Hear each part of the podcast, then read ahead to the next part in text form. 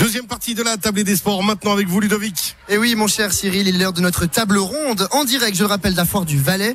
Pour la deuxième partie de cette table des sports, je reçois trois invités avec qui nous allons évoquer plusieurs thématiques sportives en lien avec la ville de Martigny, terre qui nous accueille ce soir. Euh, on va de suite faire les présentations. On commence par vous, Benoît Binder, président du FC Martigny Sport. Bonsoir. Bonsoir.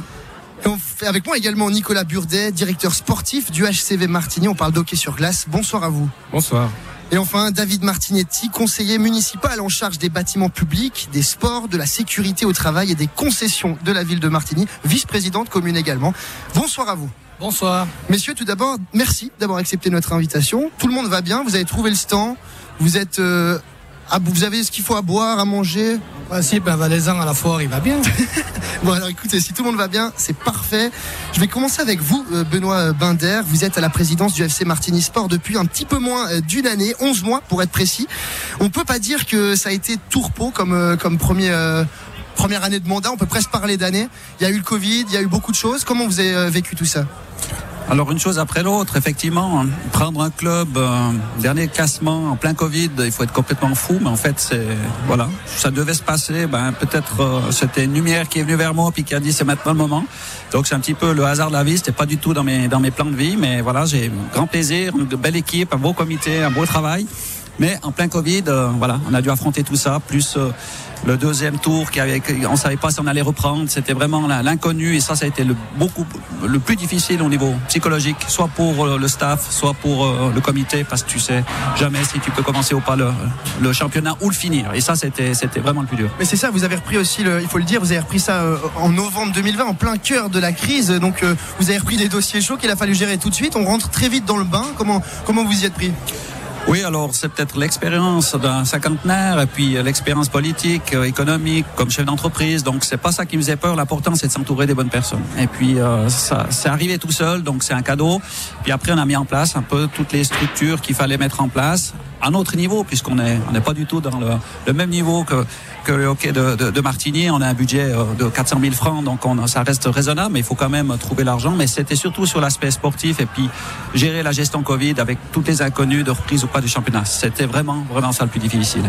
Nicolas Burdet, euh, deux saisons quasi blanches aussi pour vous au niveau du HCV Martigny. Une pause très longue qui a suscité beaucoup d'interrogations. Finalement, la saison de MS League a repris et le HCV Martigny est de la partie.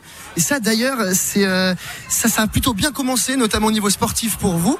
On retrouve finalement un semblant de normalité en, cette mi-année 2021.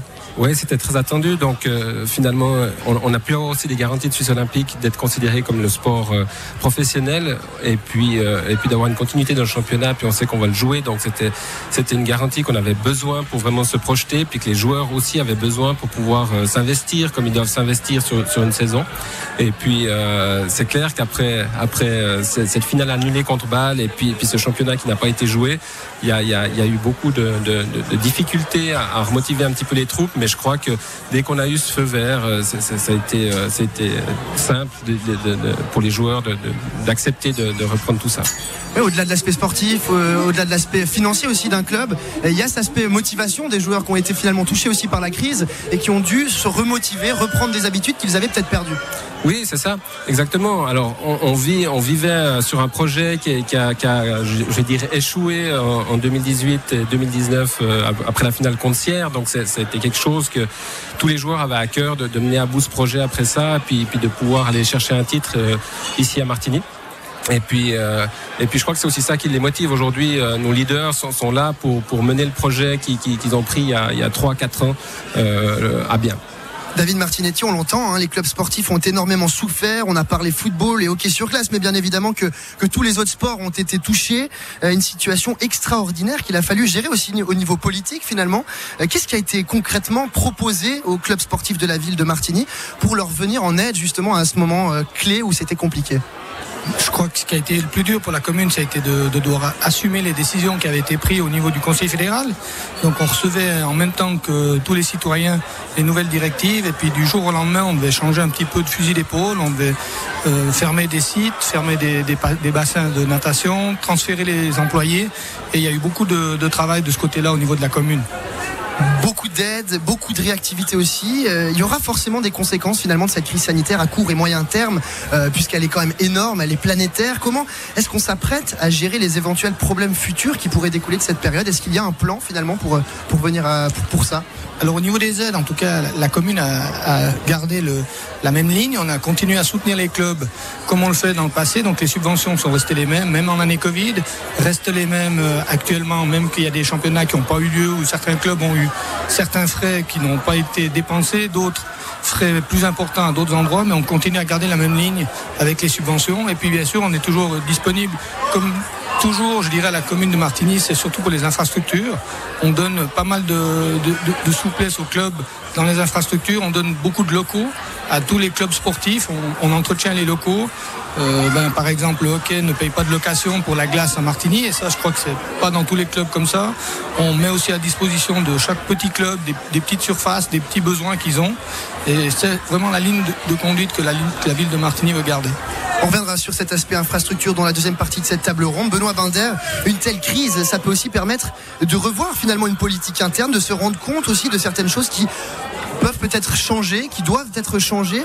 Euh, est-ce que ça peut finalement être pédagogique, une crise comme ça? On peut comment dire, trouver quelque chose de positif dans ça? Ouais, alors on va pas faire le débat là-dessus au niveau humain, à titre personnel ou en tant qu'être humain, au niveau, au niveau sportif pour un club tel que le nôtre, je ne sais pas. Peut-être que des clubs semi-professionnels ou professionnels ont dû se poser beaucoup de questions sur ces problématiques financières. Euh, nous, je répète, euh, ça a été alors grâce aux subventions qui sont restées. Hein, on a quand même eu euh, nos différents frais qui ont continué à courir. Nous, la grande inconnue, c'est comme disait M. Martignetti tout à l'heure, c'est les décisions du Conseil fédéral. Du jour au lendemain, nous, on ne savait pas si les clubs professionnels ou semi-professionnels pouvaient savoir exactement ils ont su d'ailleurs, s'ils continuent pas le championnat, c'est presque plus simple. Nous, nous on, ne, savait pas jusqu'au 3 juin. Donc les joueurs ont dû s'entraîner de janvier à mai sans savoir s'ils allaient commencer. Donc, mais je pense pas qu'il y aura une remise en question, une réflexion, parce que là c'est, c'est plus personnel que sportif. On est d'accord.